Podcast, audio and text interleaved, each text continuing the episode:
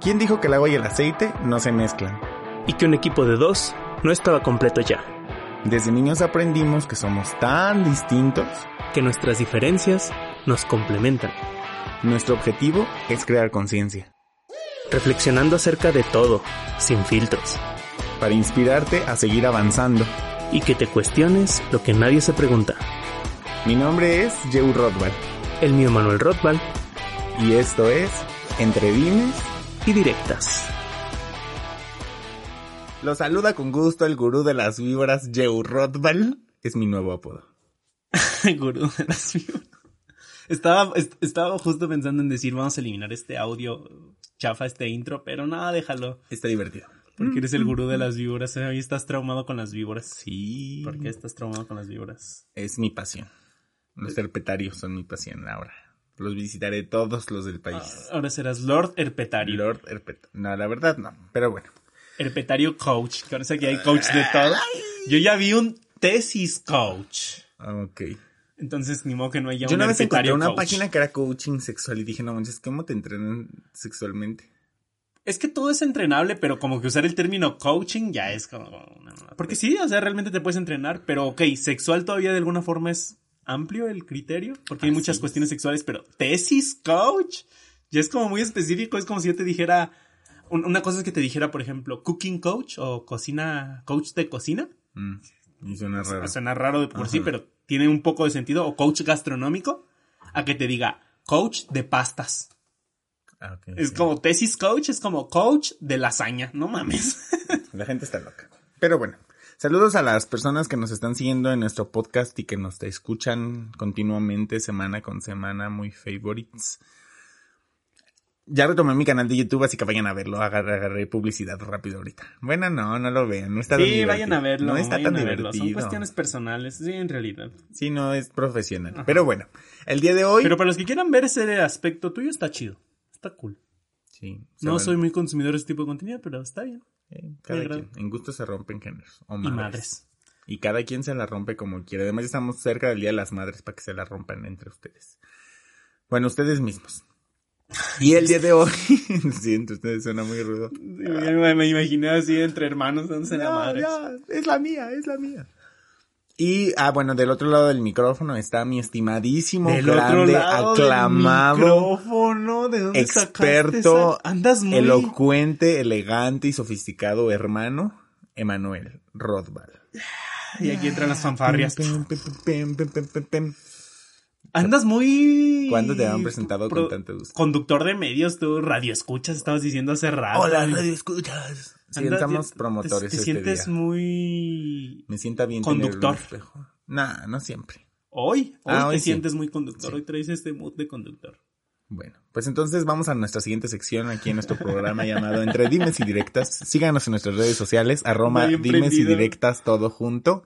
Estamos en Facebook, Twitter e Instagram. Eso ya va al final, vamos al tema, vamos a darle al tema porque ya nos sentamos tres minutos de escucharte tus delirios de conductor de Ay, radio y gente a la que televisión. Pero el tema de hoy es muy bueno No dije que esté mal, solo digo que son tus delirios. Vamos a hablar de la y zona me cómoda. gusta mucho, mucho, mucho porque además es uno de los temas con los que yo más trabajo y explico, pero me interesaba también mucho rescatar este tema que lo había sugerido al hacer nuestro temario juntos.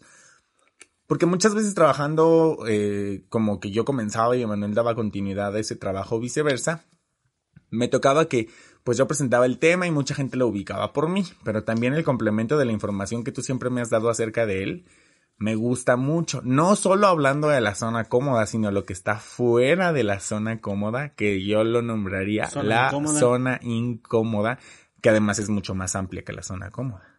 Pues sí, incluso yo estaba viendo una gráfica bien interesante donde te muestran como las diferentes tipos de zonas. Mira, aquí traigo una, una notita.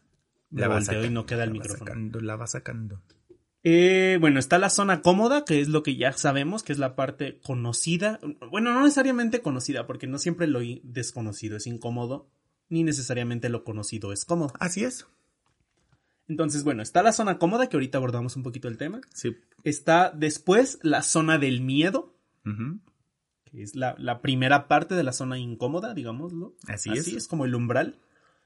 Después de esa zona de miedo entra la zona, bueno, aquí lo ponen como zona de acción o aprendizaje, que yo le llamaría zona de acción nada más, que es donde ya, no, no sé por qué le llamen zona de acción, creo que entiendo la cuestión del aprendizaje porque es donde ya empiezas a descubrir cosas nuevas. Pues yo creo que por eso es o aprendizaje, porque actuar te puede llevar a aprender, pero no necesariamente te lleva a aprender. Lo curioso es que después de esa viene la zona de éxitos y fracasos, que es donde ya vienen los resultados y donde le denominan la zona también de autorrealización. Que porque hay una falsa idea de que el fracaso no te autorrealiza. Sí. El fracaso es una manera de aprender, en realidad. Y creo de que, realizarte. creo que es de las formas más efectivas de aprender. Fíjate que la mayoría de cosas que hemos aprendido la aprendemos de los fracasos. No con la mamada de que aprendes más de tus fracasos que de tus éxitos. También puedes aprender mucho de tus éxitos, pero para llegar a un éxito, mínimo pasaste el doble de fracasos. Es una parte garantizada. Sí, no, no hay manera de llegar a un éxito sin fracasos a menos que ya te hubieran dado la fórmula. Y aún así, me encanta la, la premisa de, de la PNL que dice el mapa no es el territorio. Hasta que te enfrentas al territorio, conoces el territorio. Entonces, por muy buen mapa que tengas y las mejores herramientas, hasta que no estás en el campo, no De sabes de qué se trata. Porque además nadie experimenta en cabeza ajena. No es igual que alguien te dé la receta del éxito que tú lo estés preparando. Es más, ni siquiera en las recetas de comida, por decir en la repostería, que a veces son tan específicas en tiempos, cambia tantito Es que aunque con hagas la receta su igual, pero no, la receta no incluye el estrés, la receta no incluye sentir el calor, la receta no incluye que a lo mejor tu, tu bowl se rompe. O que no es lo suficientemente amplio. Ah, cualquier detallito, la receta no lo, no lo toma en cuenta y ahí es donde Hay que aprender. tú te mides en base a esa receta. Que está bien, está cool, porque esa mamada de no des consejos. Pues yo sí soy fan partidario de que no los den. Yo soy fan partidario de a veces sí, a veces no. Ya no, hasta a no ser que se hagan cargo del resultado de la otra persona. Es que el consejo se puede malinterpretar, porque simplemente darte un consejo no quiere decir que lo tengas por qué tomar. Pues sí. Pero dar un consejo, dar un consejo es una guía. Pues. Es como, Pero volviendo sí al ejemplo, no la si metáfora no de la pide. receta. Ah, claro. Sí, Sí, no por sé, supuesto, pero, pero esa mamada, esa mamada de satanizar el consejo, No, no a creo. eso me refiero. Como no. que esté mal dar consejos. No es ni bueno ni malo, solo yo hago la invitación a las personas de que lo hagan de forma consciente. O sea, que si vas a dar un consejo, te hagas cargo en la medida de lo posible de que suceda el resultado que estás prometiendo que pueda pasar. Mm, ah, es que creo que tú estás yendo demasiado lejos con un consejo. Mira, volviendo al ejemplo, de, a la metáfora de la receta, un consejo puede ser el que si tú vas a preparar una gelatina, yo decirte, yo te recomen- yo te doy el consejo de que no calientes todo el agua, calienta la mitad y luego le pones el agua tibia a, cuando ya estás eh, mezclando todo. Punto. Pero no quiere decir que te estoy garantizando un resultado. O sea, creo que tú estás malinterpretando consejo con receta. Darte la receta, ahí es como que te estoy dando todo el paso a seguir. Entonces, por eso pienso que la gente a veces mm, se exagera con los consejos. Pero también es algo, porque, por ejemplo, que tú puedes ver de forma tangible el crear una gelatina, o sea, vienen por medidas y esa clase de cosas creo que siempre es más sencillo cuando de herramientas de lenguaje se trata, pues porque se puede medir, o sea, hay alguna forma de identificar que funciona de forma tangible.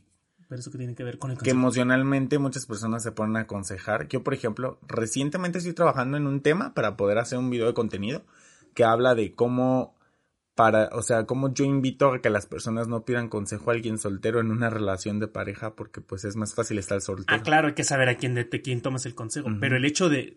Yo, yo lo que estoy atacando es solo el, el miedo o el satanizar el consejo. Los consejos son No, pues no es ni bueno ni malo. El tema del Los consejos contexto son una guía. todo. Ajá, pero Ajá. entendiendo que el consejo es una guía. Creo que también puedes dar un consejo desde la responsabilidad de decir, yo he hecho esto y me ha funcionado para esta cosa. Punto. Pero eso no garantiza que a ti te vaya a funcionar, no garantiza que funcione siempre, o incluso no garantiza que te vaya a dar ese resultado. O igual y sí, pero un resultado específico. Pues también creo que tiene que ver mucho con la idea del victimato de que las personas acostumbradas a que alguien más les solucione las cosas piensan que lo que dicen es ley y es lo que tú, interpretan así. ajá, claro, pasa mucho en transformación, pero porque en transformación también es como, como sucede mucho donde quieren, no, no expreses uno, cuando hay un contexto donde funciona decir cada uno de nosotros, Por ejemplo. uno mismo, hay que experimentarlo en uno mismo, ahí queda muy bien. Cuando hablas de ti, refiriéndote a uno, ahí es donde ya está el pedo. Pero Entonces, después son más del- detalles de otros temas. El hecho del consejo, pues está cool. Ahora, hablando del tema, sabiéndolo dar, nada más. o sea. En este caso, por ejemplo, hablando del tema de la zona cómoda, nosotros te hacemos muchas invitaciones con respecto a salir de ella. Entonces voy a hacer una explicación breve de lo que es la zona Sí, cómoda para que las que la personas puedan comprenderlo quienes no lo conozcan. Que seguramente es un término que han escuchado muchas veces. ¿Por qué? Porque se ha hecho muy popular. Casi tanto como el tema del coaching. Zona cómoda, zona de confort o con el nombre y anglicismo que le quieras poner. Se volvió muy popular y muchas personas hablan de ello. Sin embargo, bueno, te voy a hacer una explicación breve de lo que la zona cómoda nos referimos. Comúnmente al momento de explicarla, la explicación que yo hago a las personas es primero comprender cuáles son los resultados que desean tener, qué objetivos quieren alcanzar. Estos los situamos en la parte externa, digamos, de la zona cómoda, porque es hacia donde vas a dirigirte, el plan que tienes, lo que quieres crear para ti. Después yo le explico a las personas qué hay entre donde estás tú en este momento y ese resultado, que no te ha permitido conseguirlo, que entraría como en la zona de miedo, como lo mencionabas tú hace un rato, ¿no? Como las barreras, digamos, que no les permiten llegar a ellos. Ok. Entonces salen como muchas ideas como Que de, es como el límite de la zona cómoda. ah, lo que no te ha permitido llegar a ello. Ajá, y forma el límite antes de los resultados que tú quieres conseguir, formando como una barrera. Ya Sí, entra temas Que como, generalmente si fuera un límite nada más imaginario como los límites fronterizos de países, ajá, sería entendible que es bien fácil salir de la zona cómoda, pero evidentemente no es fácil porque los límites no son ficticios, realmente los límites son barreras o hasta trampas, torres y entre más Ajá. cosas. En- salen a resultar muchos ejemplos del tipo como falta de tiempo, falta de dinero, eh, falta de seguridad personal, etcétera. Por citar los más familia. comunes. Ajá. Sí. Las creencias, la sociedad, la cultura, etcétera. Y lo que queda dentro de esas limitantes es a lo que le denominamos tu zona cómoda o zona de confort. Que como Emanuel nos lo explicaba hace un momento, no quiere decir que sea completamente lo que conoces, sino quiere decir que son aquellas eh, circunstancias o acciones o cotidianeidad que tú realizas a lo que estás ya acostumbrado o no te causa ninguna sensación que te meta a la parte del miedo, a, a sentir riesgo, a sentir como esta parte de salirte de la comodidad donde tú te sientes tranquilo. ¿Por qué? Porque de pronto puedes estar en una zona cómoda, ejemplo, en ventas, donde tú eres muy bueno vendiendo porque eres muy bueno vendiendo, independientemente de que no lo hayas entrenado o sí pero quizás nunca lo habías descubierto, comienzas a vender y te das cuenta que es cómodo para ti, pues si no cuesta como mucho trabajo realizarlo. Entonces, forma parte de tu zona cómoda, no quiere decir que sea bueno o que sea malo. Quiere decir que te mantienen donde estás ahorita y que son las acciones o la forma en que te acostumbras a vivir que no te ha llevado a conseguir los resultados que tú quieres lograr. no necesariamente ¿Por qué? Es que das la explicación muy estandarizada. Porque la zona cómoda a veces sí te ha llevado a, resultar, a, a llegar a los resultados que sí quieres llegar. O sea, es, es un cliché decir que la zona cómoda te mantiene siempre en la mediocridad y que la zona incómoda te va a llevar a los resultados grandes. Pues sí, La pero zona se cómoda zona cómoda como es- donde estás ahorita que no te ha llevado a los resultados que quieres conseguir. O sí, a, lo- a algunos no es garantía. Pero entonces no tendría sentido que sea zona cómoda. Es que puede ser cosas que sean cómodas, pero simplemente no se están dando porque no se pueden dar de manera acelerada. Hay resultados que requieren tiempo, pero ya lo estás haciendo y a lo mejor ya es cómodo para ti. Pero la incomodidad podría ser tomar una ventaja en ese tiempo. Pero hay veces que no hay ventajas, nueve mamás no van a hacer un bebé en un mes. Entonces, por muy cómoda o incómoda que esté la mamá, va a tomar los meses que requiere tomar el embarazo. Hay situaciones que no. Pero lo que sí va mucho es que la zona cómoda, pues es, es fácil de entender. La mayoría lo conoce, me gustó que lo mencionara, zona de confort, porque están de moda los términos anglicistas o anglosajones. Es la zona cómoda traducido tal cual. Y pues simplemente es eso, es estar en un lugar cómodo. Punto. Y la zona incómoda es estar en un lugar incómodo. Ahí te va, es que hay una situación que quiero hablar precisamente y es el hecho de satanizar la zona cómoda y enaltecer o idealizar, no, idilizar, habíamos dicho la otra vez, idilizar la zona incómoda. O salir de la zona cómoda. Ajá. Es decir, luego están estos coaches mamadores de que todo el tiempo tienes que estar saliendo de tu zona cómoda, ni ellos hacen eso. Nadie hace eso. El ser humano quiere estar cómodo. Es bien rico estar cómodo. Es más que necesario estar cómodo. El pedo es quedarte a vivir en tu zona cómoda o esperar lo que dices tú algo distinto a lo que has obtenido siempre estando en tu zona cómoda. Claro. Si fuera algo alcanzable, ya lo habrías logrado, salvo que lleve tiempo. También hay que, hay, hay un pequeño detalle de saber, no confundir desesperación con urgencia. El problema está en que también luego satanizan mucho esto y entonces enaltecen demasiado la zona incómoda o, la, o fuera, cualquier cosa fuera de la zona de confort que anteriormente no tenía un término conocido. Nosotros lo llamamos la zona incómoda, comprendiendo que es como el alter ego de la zona cómoda. Y porque nosotros, eh, bueno, yo, yo personalmente estoy como queriendo mucho dejar claro que la incomodidad no necesariamente tiene que ser mala. La incomodidad incluso es muy satisfactoria o desgastante. es satisfactoria.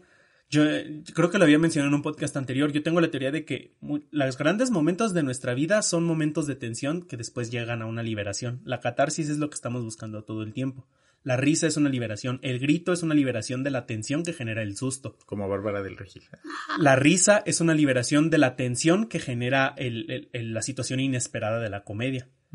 El orgasmo es una liberación de la tensión que genera el sexo, porque es, eso es lo que vas haciendo. Cualquier situación es vas tensando, tensando, tensando, tensando y de repente, ¡boom!, libera. Todo, incluso las películas, si te fijas, van construyendo, las buenas películas, las que disfrutamos, van construyendo algo que después hace un giro inesperado o se resuelve. Las historias que nos gustan es porque empieza a haber situaciones que no vemos salida y de repente el protagonista le salió todo bien al final y es como, ah, placentero. Por eso hay ciertas películas que te dejan un trago amargo porque no terminan con ese, ese momento de liberación de tensión. O al menos no lo liberan como tú esperarías, pero sí, hay cierta liberación de tensión. Incluso el hecho de que termine la película incómoda es como, ah, bueno, ya se terminó, vámonos, ya me relajé. Pero sí, siempre son momentos de mucha tensión donde esa liberación de tensión es lo placentero, incluso el mismo ejercicio. Lo que haces es tensar el músculo, tensar el músculo de manera donde se genera un rompimiento y eso hace que crezca el tejido porque se regenera con, células más fuertes. Y tiene un objetivo. Ese es el punto. El punto es que sea salir de tu zona cómoda con un objetivo. Que en este punto, por ejemplo, encuentro que en la explicación que yo comúnmente realizo, conforme a lo que expliqué hace un momento, pues como entro a un taller en el que comúnmente le explico a la gente que vamos o sea, porque cuando yo les explico, les digo, en la, zona cómoda no quiere decir que sea bueno o que sea malo, ya lo hemos mencionado ese tema en otro podcast. Sin embargo, quiere decir que si lo que vamos a trabajar contigo ahorita son herramientas de vida para que tú puedas conseguir los resultados que quieres para ti, que los que tú quieras, que hasta ahora no has podido conseguir, hay una probabilidad muy grande de que durante el entrenamiento que tengamos contigo salgas de tu zona cómoda o algo se vuelva incómodo para ti porque puede ser algo que no estabas acostumbrado pero no necesariamente quiere decir que sea incómodo, porque independientemente de que nunca lo hubieras trabajado, como digo hace un momento, puede ser que de pronto el hecho de conectar con tus emociones, lejos de ser incómodo, sea satisfactorio. Es que también la gente piensa que incómodo tiene que ser terrorífico. No, no, placentero. Ah, ok, sí. Pues lo que te digo, mucha incomodidad es placentera. El sexo, acabo de poner un ejemplo, es una incomodidad súper placentera, generalmente, porque también hay cada cosa. El contexto lo es Pero generalmente son, son incomodidades muy placenteras. Lo que hablábamos del cine de terror hay personas a las que no les gusta, hay personas a las que sí. Y a esas personas no quiere decir que, que sean sadomasoquistas o bueno, que sean masoquistas, porque sadomasoquista es específico. No quiere decir que sean masoquistas, quiere decir que ellos disfrutan de esa tensión, a contrario de otros. El picante, por ejemplo, también es una tensión que unos disfrutan, otros no. Algunos disfrutan la tensión de una negociación. Los deportes extremos. Otros disfrutan la tensión de la adrenalina de arriesgar tu vida en un deporte los celos en las relaciones de pareja. O lo, las emociones fuertes. O la gente que, por ejemplo, no puede estar con una pareja estable y tiene que estar constantemente en esta etapa de luna de miel cuando conoce a alguien de la novedad. Mm. Porque es algo incómodo. Es una situación incómoda. ¿Por qué? Porque está fuera de tu zona cómoda. Ese es el punto nada más. Así es que eso es lo curioso y lo interesante, que tu zona cómoda se amplía, no, no, existe una zona cómoda definida, porque conforme tú practicas algo que es incómodo, eventualmente se hace cómodo. Un ejemplo es, nosotros. Ninguno de los dos, a lo mejor tú más evidente que yo, pero ninguno de los dos era como que nos encantara hablar frente a un público. Y ahorita hemos hablado en audiencias grandísimas, hemos tenido gente súper preparada, hemos tenido tiburones enfrente, sabelotodos enfrente. Sí Dispuestos a dar mordida además. Y que después varios de ellos terminan encantados con lo que nosotros hacemos, incluso algunos hasta muy buenos amigos se han vuelto, gracias a que admiran lo que nosotros sí podemos aportarles. Y eso fue incómodo en su momento. Pero llega un punto donde, aunque yo siga sintiendo nervios al presentarme frente a una audiencia grande, Como cualquier ser humano. y aunque sea una pequeña, aunque sea una capacitación a 10 personas en una pyme, me sigo sintiendo nervioso, pero ya no incómodo. O a lo mejor es una incomodidad que disfruto. Porque ya disfruto ese nerviosismo, este... Y porque eh, tiene un objetivo que pesa más que esa incomodidad, pues como el tema de que cuando estás muy consciente del apoyo que vas a realizar para esta pyme, que son 10 personas Pero que pueden muy- cambiar el futuro de Pero no tiene que ser siempre tan inspirador. A veces simplemente ya es un ancla. O sea, ya disfrutas tanto esta parte incómoda. Por ejemplo, yo el hecho de visitar una ciudad nueva, estar en un aeropuerto que no conozco, una central de autobús que no conozco, salir y no tener ni puta idea de que, de a dónde me voy, etcétera. Es incómodo, pero lo disfruto mucho porque ya me acostumbré. Entonces, Yo hubo un punto en que llegué a dejar de disfrutar eso, por ejemplo. porque ya se volvió cómodo. Entonces puede haber una diferencia entre algo que siga siendo incómodo, pero lo disfrutes, o se vuelva cómodo. Y No, tu y zona o- cómoda para mí seguía siendo incómodo. pero, pero no ya lo no lo estabas disfrutaba. disfrutando. Ya era como X. Ajá. Pero eso es lo curioso, y, te- y eso voy. La zona cómoda no está mal, ni la zona cómoda es la mejor. Cada una tiene una función. Si todo el tiempo vivieras en tu zona incómoda, estarías como en la selva están. ¿Cómo están los animales en la selva? Bien tensos, todo el tiempo peleando por su vida. Y hay gente que así vive, que se la pasan súper incómodos todo el tiempo. Pero esa es la maravilla del ser humano y de muchas especies, la capacidad de adaptación. Sí. Eso, por muy incómodo que sea, te vas a terminar adaptando y acostumbrando a ello. Y eso es lo peligroso también. Entonces, entender que la zona incómoda tiene un objetivo y la zona cómoda también.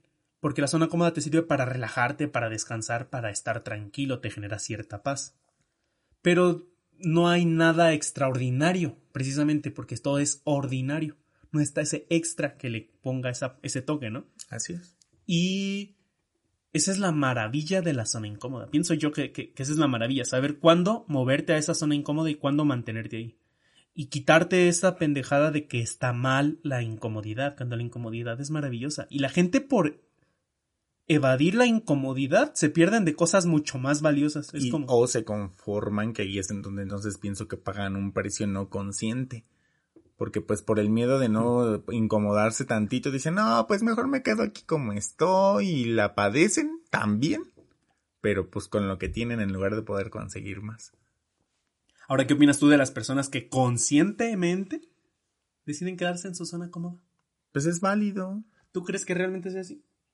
¿Cómo? O sea, ¿crees que realmente se puede estar consciente de quedarte en tu zona cómoda siempre?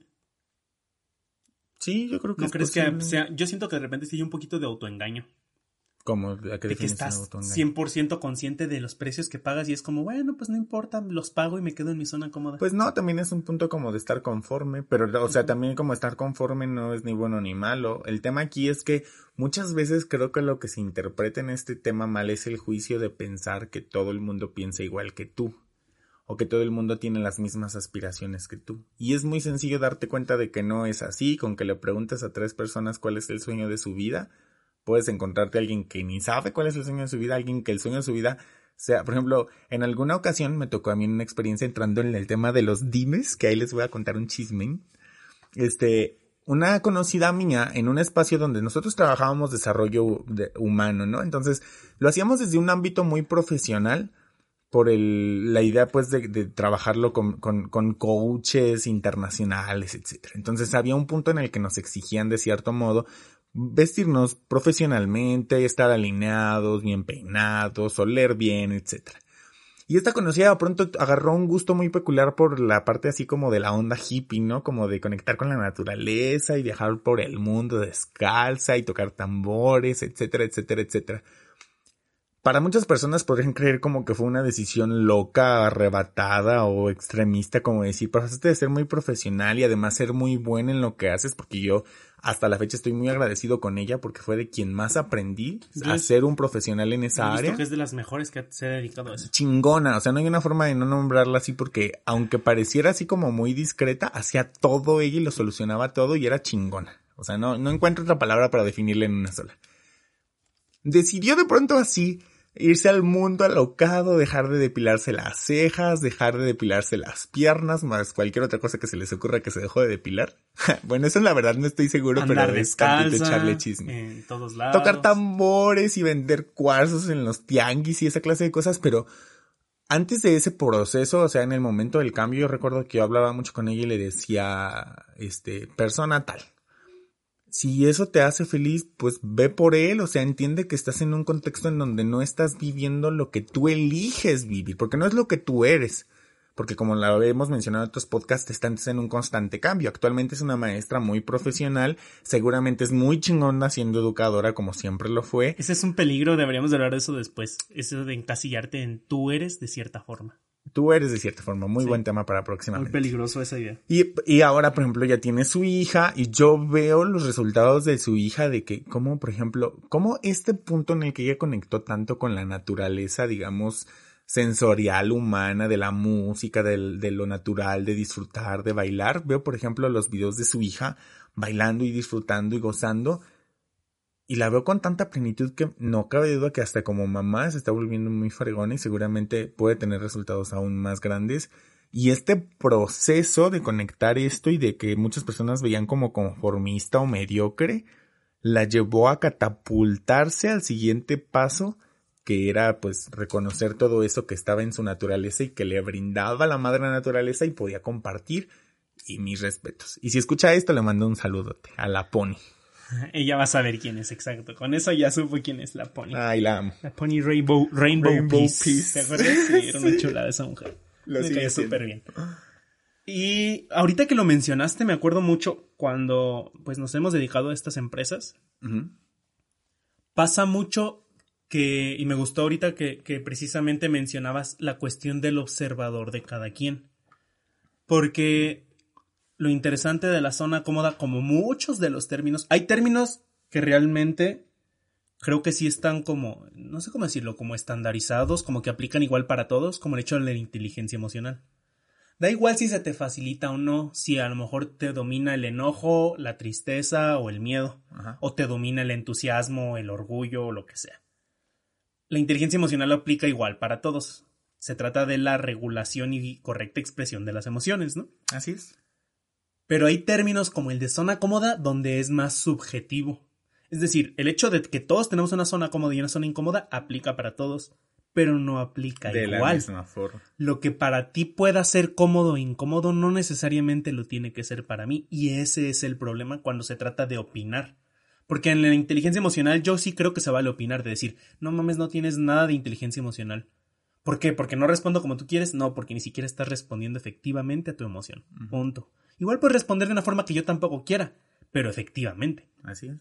Y en, la, en el caso de la zona cómoda, no puedo decirte yo, es que tú estás en tu comodidad. Yo como chingado sé que tú estás en tu incomodidad. O en tu, en tu comodidad, perdón. No, no hay manera. Es decir, no puedes tú definir eso. La zona cómoda depende del observador, no del observador siquiera, bueno, sí, del observador de la persona, pero para no ponerlo en ese término, depende de la experiencia que la persona tenga. Para mí puede ser muy incómodo algo muy simple y, y- y, por ejemplo, lo confieso, para mí es muy incómodo decirle te amo así, viendo los ojos a la gente muy cercana a mí que no sea mi pareja. Es decir, como que con, cuando he tenido parejas lo puedo hacer, pero con usted, contigo, con mi hermano, con mis hermanos, con mis padres, es muy incómodo. Y como que mi forma de decirles te amo, utilizo más mi lenguaje del amor, que, que después podemos hablar de eso, que ahorita se puso de moda con este cantante de los bigotitos raros, Ah, como sí. si él lo hubiera inventado, pero está bien que, que se popularice el término Pues, de todas se- maneras. los ese término es Eso muy está bueno. chido, es una chulada. Ojalá y lo tomen como es. Entonces, de repente, en lugar de, de expresárselos con palabras, lo hago con mi lenguaje del amor, que suele ser el económico, ¿no? Ajá. Y eso podría ser bien fácil para ti, que tú eres bien fácil de decirle a todo el mundo te amo. Y es como, ¿por qué es incómodo para ti hacerlo? No lo sé. Seguramente algo ahí debo de traer que me genera cierta incomodidad. Y ese es el ejemplo de que la zona cómoda, perdón, que la zona incómoda no es necesariamente mala. Mucho de lo que hay en la zona incómoda es una chulada. Es una maravilla porque ahí están resultados interesantes, como el hecho de expresarle a una persona que la amas o que es importante para ti. Sí, es uno de tus objetivos. Y, y aunque no lo fuera, creo que es como una variante universal. Sabemos que eso es como, como que es gratificante expresarle eso a las personas. Claro. sea tu objetivo o no, sabemos que es gratificante. Pienso que, por ejemplo, en este tema de opinar acerca de la zona cómoda de otros, más que compararla con la tuya, el objetivo funcional sería comprender el observador de la otra persona empáticamente, a en quién le vas a como compartir esta idea. Por ejemplo, si yo platico contigo, a ti a mí nos ha pasado muy seguido que cuando, por ejemplo, estamos en tema de negocios, etcétera, y vamos a hacer una negociación, de pronto ubicamos partes en las que alguno de los dos entramos en nuestra zona cómoda y nos confrontamos porque pues tenemos además tiempo de conocernos y somos muy conscientes de pronto en esta manera de actuar y de los resultados que vamos teniendo. Entonces surge como que me dice así como de aquí la cagaste por esto, esto y esto, pero pues es un tema también de comprensión mutua en el que yo pueda darme a explicar porque nos ha pasado. O sea, que yo me doy a explicar contigo de, es que aquí no estaba cómodo por esto. Y lo entiendes y es como de, ah, Simón, chido, sí me explico, pero no es como que buscas que sea como tú. Que creo que además es un problema muy fuerte social. No busco que se vuelva cómodo para ti, sino es como, ok, es incómodo para ti. Y es complejo, porque este tema, por ejemplo, de hablar con respecto de la idea que tú tienes de las cosas y esperar que todos las tengan, a mí, por ejemplo, hablando con un tema de pareja que casi siempre saco a relucir en los podcasts, es muy interesante. Porque yo entendía, por ejemplo, que en mi visión de una pareja iba a encontrar, quería, perdón, buscaba a alguien que tuviera una aspiración de crecer, como que tuviera muchas ambiciones y muchos proyectos grandes y que yo entendía así como de eso es lo que más me va a impactar. Pero hablando con el ejemplo que tú decías de la dualidad en el podcast anterior de pareja que tenemos, un día apareció un sujeto que de pronto era alguien súper tranquilo, estaba muy contento en su trabajo Godín y, lo disfrutaba un montón y súper amable y buena onda, educado, nada extrovertido, nada así de ambición aspiracional, de crecer ya casi 40 años. Y en las citas, por ejemplo, a mí me mató un día en que me dijo, a ver, siéntate. Te la vives estresado con trabajo y mil ocupaciones que siempre tienes. Hoy que sales conmigo, el plan va a ser que estés tranquilo como nunca lo estás. Y él era un experto en estar tranquilo. Entonces eso fue como que yo a mí me mataba. Fue incómodo para ti. Sí, sí, porque yo ya en mi habitualidad constante ya no estaba esa parte acostumbrado en mí. No sé si habitualidad existe, creo que es mi hábito. Ah, mi hábito constante. Yo no estaba acostumbrado como a, a esta parte de estar tranquilo porque lejos de eso como que mucho tiempo estuve tan tranquilo que después busqué objetivamente estar ocupado, estar ocupado, estar ocupado, estar ocupado y como volver a eso es como de, oye, sí se siente rico y se volvió muy impactante. Y aprendí mucho de esa eh, experiencia. Creo que por eso se explica que en los límites de la, entre la zona cómoda y la zona, eh, o el inicio de la zona incómoda, es la zona de miedo. Porque como estás como en la orilla del precipicio, yo lo ejemplificaba muy bien en, varios de los entrenamientos que he dado Realmente el coaching, cuando nosotros lo ejercemos, se trata de incomodar a la gente. Esa es la, tarea de un coach. Pues en la parte que quieras yo. O sea, no solo nuestro trabajo, desde donde viene. ¿Qué hace un entrenador físico con un deportista? Lo incomoda. Lleva sus músculos al límite. Si el deportista, si el deportista, por ejemplo, es un nadador y, eh, y, este ya tiene mucha habilidad para respirar bajo el agua, pues le dice, pues ahora te vas a entrar 30 segundos más. Y lo lleva a una parte incómoda. Es decir, siempre los, es, llevar a la gente más allá de su límite o de lo que él piensa que es su límite. Para que también descubra cuál es. Y ese límite es el límite de la zona cómoda. Entonces, siempre en ese límite está el miedo. ¿Por qué? Porque lo, lo, aunque como lo que decíamos, aunque la zona incómoda no es necesariamente desconocida, por ejemplo, yo ya sé que para mí es incómodo expresar un te amo a ciertas personas, para yo descubrir eso en su momento sí era desconocido. Es decir, como que en teoría la zona incómoda es toda desconocida y de repente la vas descubriendo. Aparece y te das cuenta que es incómoda. Ajá. Y regresas a tu zona cómoda, no quiere decir que ya se volvió cómodo porque lo hiciste una vez. Así pero ya descubriste que eso es incómodo para ti. Sí, porque hablando de este ejemplo de decir 30 segundos más abajo del agua, no sucede nada más porque ya se lo digas. Y si sí, pues es como una cosa muy rara, ¿no? Y él tiene que ver, y si sí, entonces se da cuenta que le tenía miedo a algo que ni siquiera era incómodo, solo era, o bueno, sí era incómodo por el hecho de ser desconocido. Pero era muy posible. Entonces, una vez que atraviesas esa zona del miedo, ahí ya te das cuenta que sí es verdaderamente incómodo y que solo era tu idea de que iba a ser incómodo Como cuando haces algo que te da mucho miedo y es como, ay, yo pensé que iba a ser más complicado de lo que, de lo que creí. A mí eso me pasó, por ejemplo, con las ventas. Yo creía que para mí vender era incómodo y ahora que lo hago, uy, hasta Sol- me, me siento como pez en el agua y digo, güey, qué potencial había entrenado todo este tiempo sin Solo era saber. un límite mental, ¿no? Ajá.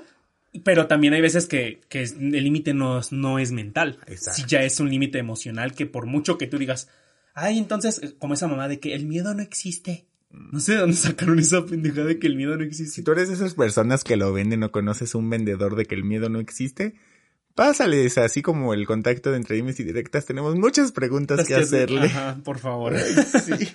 Pero Hay eso, que eso de entrevistar que, a esas personas. ajá, el miedo no existe es como, ok, entonces, ¿cómo le llamas a esto? Que es incluso la, la emoción más primitiva porque es la que mantiene la supervivencia en todas las En especies. toda la naturaleza. ¿Los árboles tendrán miedo? ¿Cómo le llamas? No, porque no tienen conciencia. Entonces, ¿cómo le llamas a eso?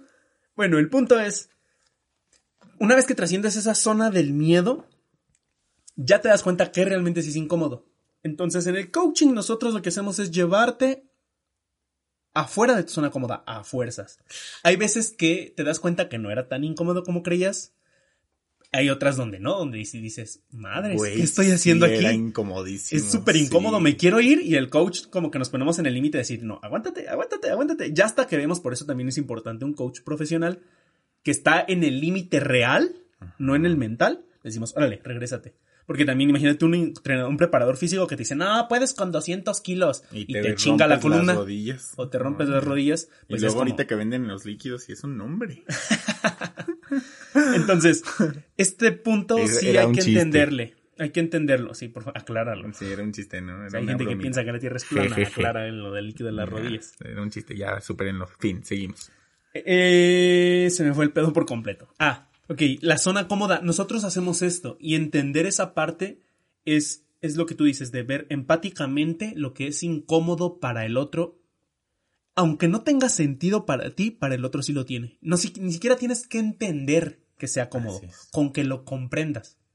Porque no es entender. La empatía no siempre es entender. Hay una diferencia entre entender y comprender. Hace poco platicaba con una chica de eso. El momento, Momento de distinción. especial de distinciones. Entender de versus comprender. Entender versus comprender es, entiendes porque lo has vivido, porque lo has experimentado, porque realmente como que Te entiendes... pones los zapatos. Es que no solo es ponerte los zapatos, como que realmente tienes esa experiencia, o aunque no lo hayas vivido, pero como que Te conoces... supones fácilmente. ¿no? Como que conoces todo el aspecto que implica. Y comprender, no comprender es, no entiendo de qué se trata, pero lo doy por válido, es decir, no lo invalido.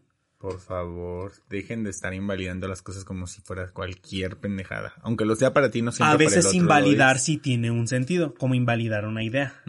Pero en esto Pero de la no vas zona a invalidar, ajá, pero no vas a invalidar el hecho de que exista esa idea. Así es. A eso me refiero. Es como, es que yo pienso que eso es muy incómodo para mí.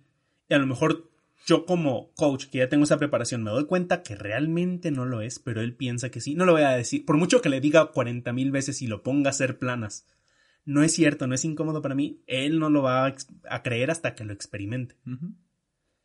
Lo que sí debo hacer es comprender que para él sea incómodo, aunque entiendo que no, y buscar la manera de moverlo. En este caso, bueno, está preestablecido que eso es lo que va a hacer tu coach contigo. Gente, no le des coaching, no pretendas darle coaching o apoyar a los demás que no te lo dan. Ahí te va otra que me encanta. El apoyo no se da si no se pide, porque lo único que estás haciendo es forzando o estorbando.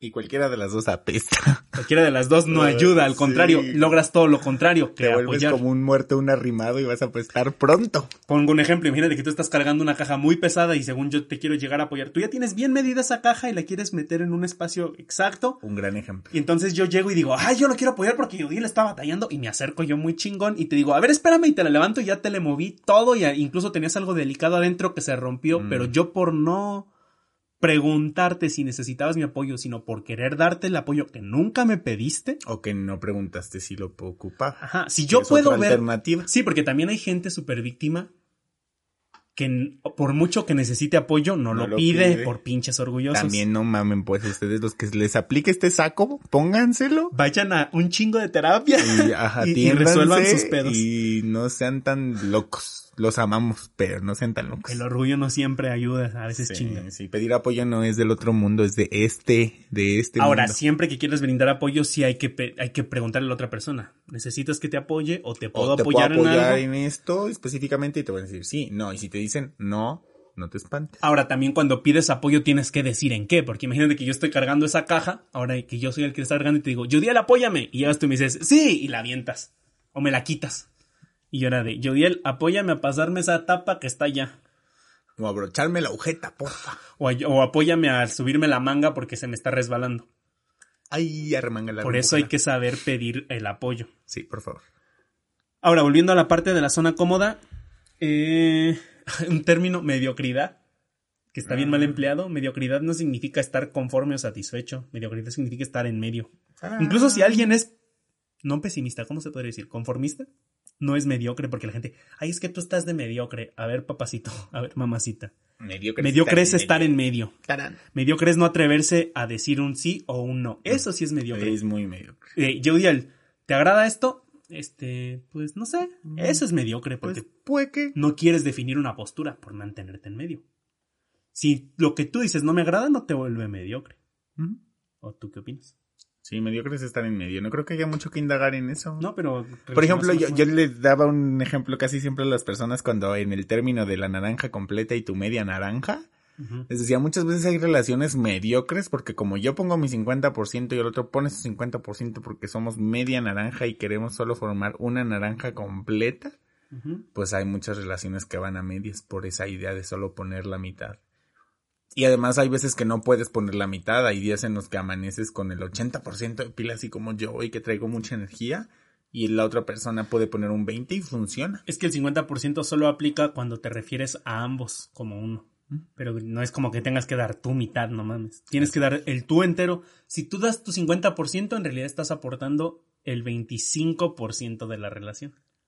Porque tu 100% debería ser ese 50% que complete con el otro. Saquen cuentas, gente. Tiene una tarea de matemáticas hoy. Ahí, este ahí jueguen con su regla de tres, Sí, por favor. Pónganse ahí una hojita y escriban sus cuentas de relaciones de pareja. Vamos a hacer planes. Ahí te va una que quiero hablar yo, yo. Que me encanta. Ah, depende de mi humor, me divierte o me caga. Ok, esto se va a poner tenso. Tiene que ver mucho con la zona cómoda, no tenso. Me está siento que- incomodando siento- Emanuel siento- siento en que un va- podcast. Siento que va muy, muy, muy similar contigo. A ver, échale. Que todos están bien. Siempre. Es decir, siempre todo el mundo está bien. Por mucho que ellos sepan que no están teniendo, por ejemplo, el trabajo que ellos soñaron, siempre hay alguna situación que a nosotros nos gustaría mejorar. Sí, es de humanos eso. Pero cuando ya alguien más te lo evidencia, no, estás bien, tú estás perfecto. O sea, no es que, no es que lo quieras, sino que estaría muy bien si lo tuvieras, pero tú ya estás completo. Como que nos da un terror, un pavor a aceptar cuando no estamos íntegros o completos. Mmm, ya. Ya, ya, ya me captaste, sí, porque vi tu cara de duda. Sí, yo me quedé así de a ver, a ver, a ver. No, porque el clásico de que cuando preguntas cómo estás y todo te responde bien, pues ya es una baba del lenguaje por cortesía, entre comillas. Pero no, me refiero a cuando realmente vas con alguien y es de, yo estoy bien, yo no necesito extra. Pero lo ves pelándosela, por ejemplo, ves a alguien quejándose de su trabajo porque no gana lo suficiente. Y cuando tú le dices que, que puede hacer diferente para ganar más dinero, te dice, no, yo estoy muy bien con lo que estoy ganando. Y es como, ¿por qué chingados te estás quejando de que no te gusta lo que ganas y luego dices que estás muy bien? Es decir, como que lo que quieren es solo que les estén sobando el lomo y que digan, ay, pobrecito, ganas bien poquito, la cosa está de la fregada, en este ejemplo económico. Ajá. Pero ya cuando realmente se trata de evidenciar que, que podrías incomodarte un poquito para lograr algo, ah, no, no, no, yo estoy bien, no, lo que pasa es que, y empiezan a justificar un montón de cosas. Justifica tus limitaciones. Y te quedarás en. Ujú, Creo así. que ya me captaste la idea. Sí. Pues muchas personas tienen de pronto esta idea de, de, de venderse estando bien, en una idea de lucir bien con los demás. O también por la idea trillada que ya había mencionado anteriormente, de, de pensar que pues buscar el lado positivo tiene que aplicar para todo, todo el tiempo y consistentemente y no puedes tambalearte en esta parte de buscar el bienestar, que no quiere decir que no funcione. Sin embargo, hay momentos para no estar bien y no hay que temer a esos momentos. Es incómodo, además es incómodo el tema de enfrentarlo. Que también decir que estás bien cuando no lo estás no creo que sea malo. O sea, si de pronto no tienes tiempo de indagar en el detalle de la información, voltear a decir como, ah, sí, está bien, ya, o sea, continúas. Ah, bueno, pero se entiende cuando es la expresión. Ajá. Porque también está todo el caso contrario, cuando la gente está muy de la fregada y se queja y se queja, nosotros conocemos muchas así. Mm. Y se quejan de que ya están hartos de esa situación, ya están hartos. Me gusta porque aplicamos la misma de, pues no está suficientemente harto. Así a mí me pasó mucho. Es que, es que ya estoy cansado o cansada de esta situación. Yo aplico mucho en coaching eso de, pues, no lo suficiente. ¿Por qué? ¿Por qué? ¿Por qué lo dices? ¿Que no me ves? Pues sí, pero no te has movido.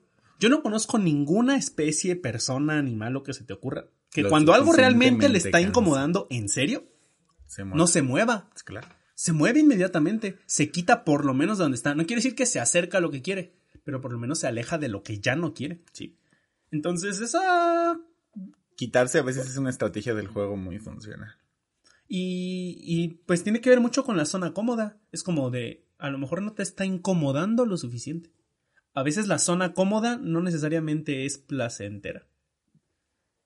Tiene cierta parte, como el yin y el yang, el yin dentro del yang, Ujú. Tiene cierta parte de incomodidad. La, la comodidad. O de aberración loca. A mí me pasó en una sesión de coaching, por ejemplo. ¿Cómo le dijiste? O de aberración loca. loca, loca, como tu hermana la loca.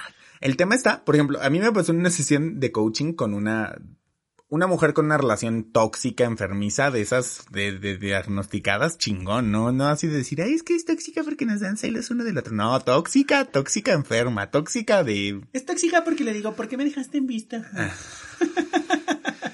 ¿O por qué me dijiste? Bien. Bueno, entonces el tema está que platicando como en ese tema, eh, estábamos hablando de su relación, enfermiza, etcétera. Y en el tratado de ver cuál era el plan de acción, le decía así como de, ok, entonces, ¿vas a dejarlo? Y me decía, ay, no, porque pues es que no sé qué, bla, bla, bla, bla, bla, bla. Entonces, ¿no te sientes lista de dejarlo? No, pues no lo dejes. Ay, pero es que me hace mucho daño, que no... y yo, pues entonces, déjalo. No, yo, eso No, casi no pasa. pero es que yo, es que yo creo que no sé qué y que pues todos merecemos una oportunidad. Decía, pues entonces no lo dejes. Ay, no, le dije, mira, Es que ni me siquiera tú estás clara, mi amor. O sea, estás cansada, sí, pero te la puedes vivir cansada. Hay gente que vive cansada hasta que se muere y no sé si después sigan cansados porque no, nunca me ha hablado un muerto, pero... Pero qué ¿quién triste. Imagínate. Imagínate que ahí en la tumba se sigan latigando, pobre gente. En la eternidad, en el paraíso, Ay, no, cansados. Qué horror. Si yo me envejezco por cosas bien tontas, esa gente que le toma cosas muy en serio, pobrecitos. Pero hay un tema de cansarse lo suficiente, que lo mencionas tú aquí, que esta mujer estaba en su zona cómoda en esa relación enfermiza. Incómodamente. ¿Te Ajá, la o paradoja sea, de esto? Es una cosa como muy de sensación difícil en el cuerpo y que tu cuerpo te avisa que te está causando daño porque, ejemplo, la mujer se jorobaba un montón, ejemplo, la mujer empezó a dejó de, arregl- dejó de arreglarse cuando ella solía ser una mujer muy vanidosa.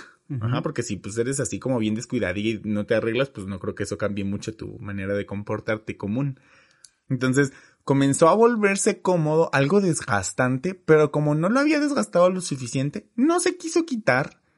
Y pues tampoco es nada del otro mundo, o sea, realmente quitarte es un paso muy sencillo y tiene que ver con ser como tajante, ¿no? En esas acciones. Ahí es donde funciona convertir en más incómodo lo supuestamente cómodo. Es que la zona cómoda solo es una manera de denominarla.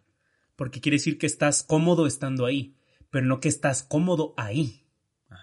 Es decir, esta mujer estaba incómoda en su relación, pero le era más cómodo aún así mantenerse en esa relación que salirse, porque salirse le agregaba otra incomodidad que a lo mejor era la incertidumbre, etcétera, etcétera. Ahí lo que, lo que funciona es como hacer un rebalanceo. En programación neurolingüística le decimos un reencuadre. Haces un, un ajuste, como que cambias los parámetros de manera que, digamos que todos siempre tenemos como una balanza mental para un montón de cosas. Porque aunque no todo es, no todo es encendido y apagado, hay situaciones donde sí se trata de una dualidad. Donde no puede ser poquito. Es te amo poquito, bueno, igual me amas. Ah, ¿Sí me entiendes? Me amas, punto. Pero es poquito, no importa, es amor. aunque sea poquito, Gracias. como tú lo quieras decir. Gracias por tus migajas. Ajá, pero igual es amor. Eh, Este es el punto. Entonces, ella está en. Creo que utilizó mucho entonces. en- Ahora tengo una nueva muletilla. Bienvenida. Ámala tantito. Lo cool, lo cool es que ya la detecté. Ajá. Esta pequeña incomodidad. Y estaba a punto de decir entonces. esta pequeña incomodidad. eh, perdón, esta pequeña balanza a lo mejor puede estar un 1% inclinada hacia el me mantengo en esa relación. Lo que tienes que hacer es reajustar de manera que a lo mejor le vas quitando peso o le vas añadiendo cosas incómodas a estar en esa relación para que se Mm. empiece a convertir automáticamente más cómodo el no estar en esa relación. Ahí es donde, por ejemplo, eh, yo dentro del entrenamiento de seducción me llegan muchos, sobre todo, eso me pasa sobre todo en hombres, que, que es más raro encontrarse hombres que se atrevan a entrenarse en eso, pero que pasa mucho que es porque o quieren reconquistar a la ex o quieren salir con alguien por olvidarse, entre comillas, de su ex. El primer paso que yo suelo hacer con ellos es técnicas de desenamoramiento, porque sí, gente, te puedes aprender a desenamorar. Entonces, hay técnicas, mira, ¿ves? Entonces, hay técnicas que te salga. funcionan de manera que, que tú puedas ajustar esa balanza mental que tú tengas para cualquier situación. En este caso estamos hablando de cómodo versus incómodo. Ahí tú ajustas en tu balanza mental que es más incómodo. La zona cómoda, conocida, placentera hasta cierto punto, o la zona incómoda, desconocida y quizá placentera o quizá no. Ujú. Y, hay, y eso te va a permitir como avanzar bien distinto. Pero pasa mucho. Creo que a todos de repente tenemos estos dilemas entre qué es cómodo, qué es incómodo. Estoy muy prendido en el tema. Yo diría, nos, nos quedan como 10 minutos de, de Pues. podcast. Podremos hacer un resumen de terminación. Ah, todavía falta un poquito de tiempo, pero bueno, esta parte sí la veo entendible de la zona cómoda versus la zona incómoda. Yo creo que la gente debería de dejar de satanizar la incomodidad. La incomodidad es bien chida. En cierto punto es muy, muy divertida, le pone su toque picante, interesante, divertido, sabroso. Y seguramente se hacen como un recuento en el tiempo anterior. Pueden encontrar que han estado incómodos en muchos aspectos ya, o sea, porque hay personas como que entienden que irte a la zona incómoda es como algo que nunca en la vida has estado y hay muchas veces en lo que solo te haces consciente de que ya has estado y que no se siente tan culero como creías. Hay algo medio inspirador que yo he pensado mucho y es que piensa que los mejores momentos de tu vida, todos los mejores momentos de tu vida han sido incómodos al inicio. Todos. Todos. Lo asocio mucho con una frase que dice todo lo, lo bueno implica un poco de miedo o, o empieza con un poco de miedo. Yo diría que no necesariamente miedo, sino incomodidad. Todas las situaciones de tu vida, piénsalo, en su momento fueron incómodas al principio. Cualquier situación nueva es incómoda. Cuando vas a ir por primera vez, te inscribes a una escuela, es incómodo. Cuando vas a. tienes un nuevo trabajo, es incómodo. Te mudas a una ciudad, es incómodo. ¿Por qué? Porque es empezar de nuevo, descubrir las cosas. Y generalmente, incluso las situaciones más incómodas son las que se desencadenan mucho más rico, que era lo que te decías. Hay tanta tensión que la liberación es como. ¡Wow! Cuando sale bien, por supuesto. Es como cuando robas un beso. O robar, entre comillas, o el primer beso, ¿no? Es muy incómodo y es como nerviosismo y tensión y, y en qué momento lo hago y cuándo me le acerco o cuando se toman la mano. Los pongo en ejemplos así, pero por ejemplo puedo mencionar también a cuando haces una gran tarea, cuando emprendes tu empresa que resultó bien. Pero aunque no resulte bien, por lo menos es liberador la parte de, ok, ya lo hice, no me quedé con las ganas. Y ya nada más le das tiempo a ese dolor si no salió tan chingón. Y aún así lo vas a recordar bien bonito, cosa que no lo recordarías si no te hubieras salido de esa zona cómoda. Sí, porque aunque salga chingón no está garantizado, o sea, en la parte del continuar la vida ahí sube y baja, ¿no? Como la montaña rusa. No quiere decir que lo chingón va a durar todo el tiempo. Así es. Por supuesto. Sí. Yo lo aplicaría y lo cerraría como en... Me encanta la frase que, que dice, puedes quedarte... Puedes quedarte con la duda o puedes... No, puedes quedarte con la experiencia o puedes quedarte con las ganas. ¿Con cuál te quieres quedar? Yo creo que casi siempre lo mejor es quedarse con la experiencia. Y enriquece más. Casi siempre porque no voy a hacer ciertas cosas nada más para no quedarme con las ganas. Prefiero quedarme con la curiosidad. Mm. Porque la curiosidad mató al gato. No seas el gato. A menos que todavía te queden unas 6, 7 vidas, 5, 3. Cada quien sus gustos. Una vez estaba vi- viendo que. No sé si sabías, pero los gatos tienen 7 vidas cuando lo dices en español y son 9 vidas en inglés. Mm, Ajá, o sea, según la cultura anglosajona, los gatos tienen nueve vidas, no siete, como lo solemos decir en las culturas Pues latinoamericanas. yo soy un gato inglés entonces. O sea, ¿qué quiere decir? Que, que el hecho de ser, imagínate qué ventaja haber sido un gato que habla inglés. Si eres un gato que hablas inglés, ya chingaste, tienes dos vidas extra. Así, ¿cómo dirán miau los gatos que hablan inglés? Miau. Miau. Bueno, depende de si son Así sería como para ingleses. Miau. Miau. No, Miau. Miau. no, francés sería como miau. Miaush. Miau. Mm, Miau. Inglés sería miaush. Miau. Miaush. O Miau, mac, miauing. miau. Miauing. Mac miau. Mac miau. Mac miau. Bueno, Ya, o sea, nos interrumpió la monitora es de que audio. los gatos siempre roban atención, gente. Es una cosa muy delirante. Entonces, bueno, eh, en la invitación de esto, yo quiero decirles, gente que nos escucha, primero gracias, aunque esto es un paréntesis que no tiene que ver con el tema, pero seguramente con alguno de los temas que ya hemos abarcado anteriormente, escucharlos los ha sacado de su zona cómoda. Si esto ha sucedido, enriquezcanse de su zona incómoda. Si ya lo conocían y lo están compartiendo con otros, gracias, muchas gracias. Mi invitación hoy para ti es experimentate en situaciones incómodas y encuentra cuáles disfrutas y entonces síguelas llevando a cabo, vuélvelas un hábito para ti y cuéntanos qué resultado has tenido. A mí me encanta que nos compartas las cosas en nuestras redes sociales de Entre Dimes y Directas. Mándanos sí, la porfa, historia. que síganos, conozcas. síganos en las redes. Eh, estamos teniendo muy buena respuesta con las visualizaciones. Como que aún no nos están siguiendo, búsquenos en Facebook, Instagram o Twitter, la que a ti te guste. Si usas las tres, chingón. En las tres estamos publicando, ya empezamos a subir un poquito más de contenido. Síganos por favor, si estás escuchando el podcast en Spotify, en Apple Podcast, incluso en YouTube, que mucha gente prefiere escucharlo ahí, aunque no sea una plataforma como tal para eso. Ajá. Igual, suscríbete, dale seguir, lo que corresponda a, a la aplicación. Esténse muy al pendiente. Ahora subimos las historias de, para consultas con respecto al tema en las redes. De Sí se notó la diferencia de respuesta. Afortunadamente tuvimos algunas respuestas y estuvo cool. Otras como medio de spam, pero bueno, las mandamos a la faltan, nos caen bien. Ajá. Y igual, síganos, estén por ahí al pendiente. De verdad son bienvenidos sus comentarios. Que nos hagan saber algo no, no quiere decir que necesariamente lo vamos a exponer. Incluso ya no estamos mencionando nombres por lo mismo. Sí, para no meternos en conflictos después con Ya después haremos como la cuestión de consultas, pero ya más específica. Por eso les pedimos que estén por ahí al pendiente y apóyenos un montón recomendándolo. Si ves que esto le podría aportar, apoyar o incomodar a alguna persona con un propósito de sumarle, hácelo llegar. De verdad que eso nos apoya un montón.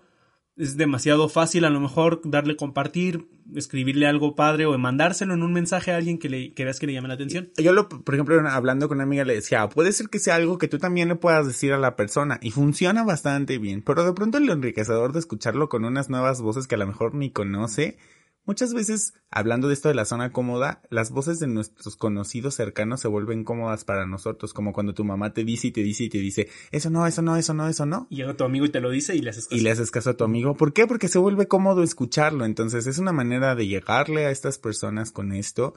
Yo no te lo digo necesariamente como para que nos hagas publicidad gratuita. O sea, si nos quieres hacer publicidad gratuita, pues qué chido. Pero, Gracias. Ajá, pero lo hago más con la intención de que a mí me interesa que esta información llegue a muchas personas que están complicando su vida de una manera en la que aspectos que son muy simples no tienen por qué dramatizarlos tanto y funciona y podemos vivir con más plenitud todos con ello. Y está padre aprender por tu cuenta, pero también está cool que te digan un poquito por dónde va el camino. Que te Igual hagan tú, ruido. tú, tú lo recorres a tu manera y puedes seguir el camino que otros recorrieron o construir el, el tuyo propio, pero como lo decíamos anteriormente, no tiene caso reinventar la rueda. Si ya hay alguna existe. forma de llegar a algún lugar, igual vete a tu estilo, vete de la forma en que tú quieras, pero ya hay un camino trazado, no te la estés complicando. No es como que nosotros seamos gurús, que todo lo contrario, yo lo que menos quiero es ser un gurú de Yo este soy el aspecto. gurú de la serpiente, soy Ah, pero el gurú herpetario. herpetario. Pero bueno, ese es otro tema. Pero Después el punto no vamos a, a- a- a que somos unos sabelotodos, nosotros No, no, no. seguimos en el camino, seguimos descubriendo, estamos compartiendo un poco o un mucho de lo que hemos aprendido. Ojalá que te esté aportando. De repente tenemos cosas nuevas porque lo acabamos de aprender y está súper cool. el. Ajá. Bienvenidos, muchísimas gracias por habernos escuchado. Nos vemos o nos escuchamos muy pronto. We love you. Fin. Porque eres como fin, como si rebotara fin. Porque decir